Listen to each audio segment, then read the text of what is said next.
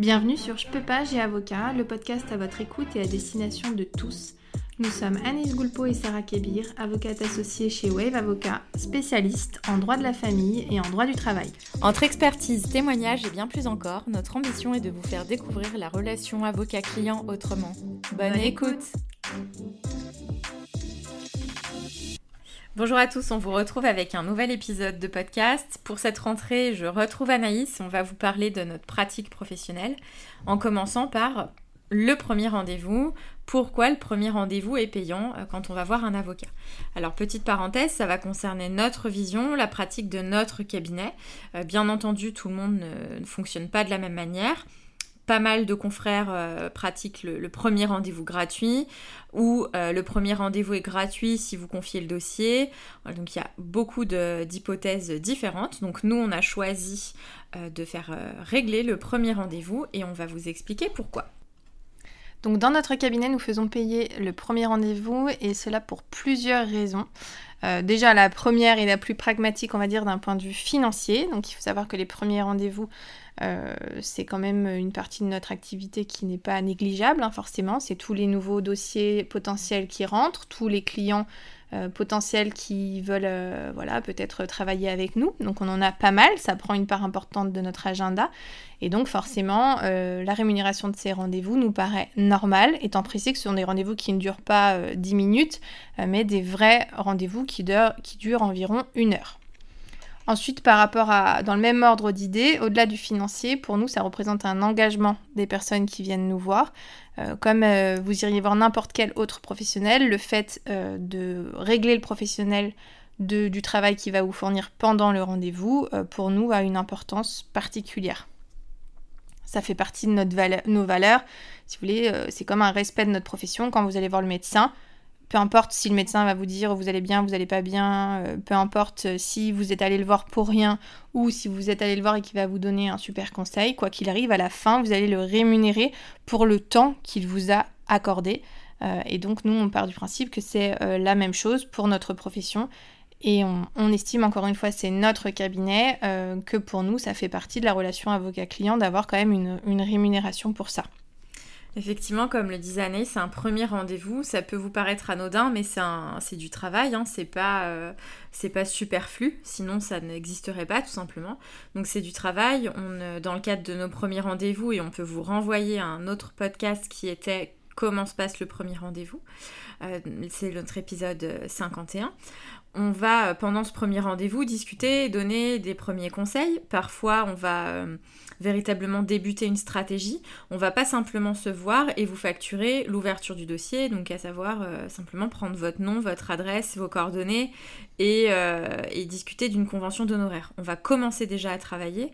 Euh, c'est le moment où on va faire le point sur la situation, savoir ce que vous souhaitez, commencer à vous orienter en vous disant ce qui serait possible ou envisageable ou non, faire le point. Donc c'est vraiment du travail et comme le disait Anaïs, hein, pour toute profession, ça paraît normal à l'égard de toutes les autres professions.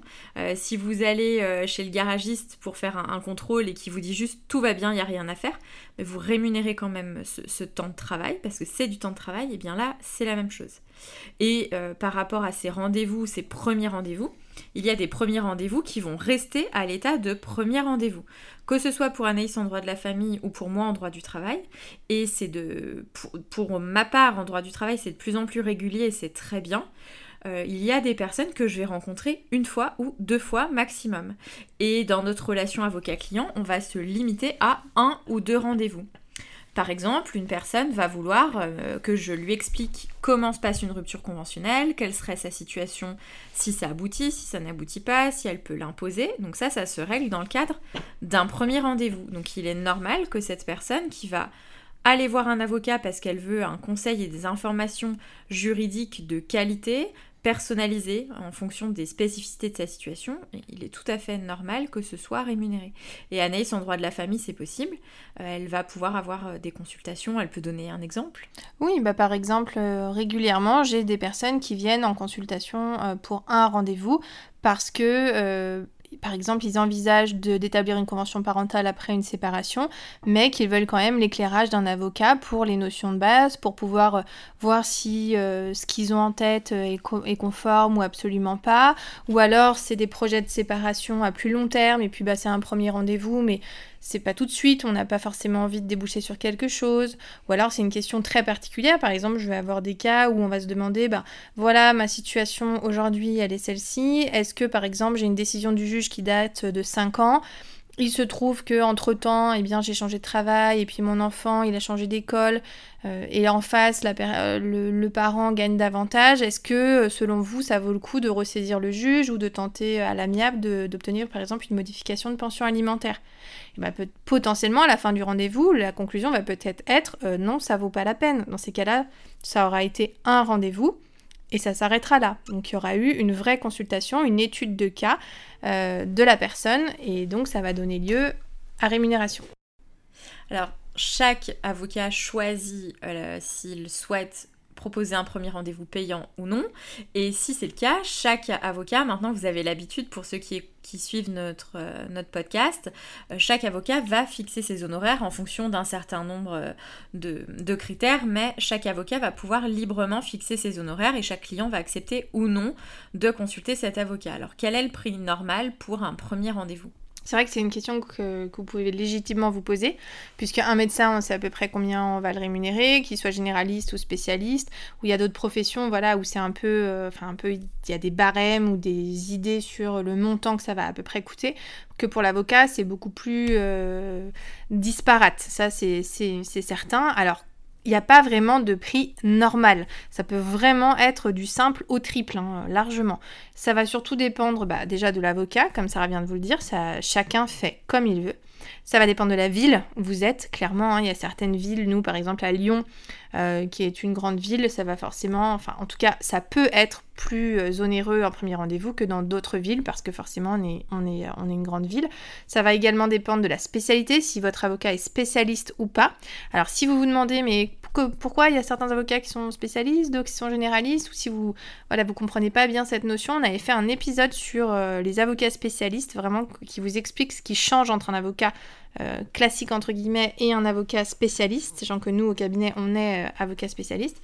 Donc c'est notre épisode 33, donc vous pouvez aller voir. En tout cas, ça peut du coup faire varier le prix puisque forcément on attend davantage d'un avocat spécialiste. Ça peut aussi dépendre de l'expérience, des années. Euh, enfin, s'il est avocat depuis un an, c'est pas pareil que s'il est avocat depuis 20 ans.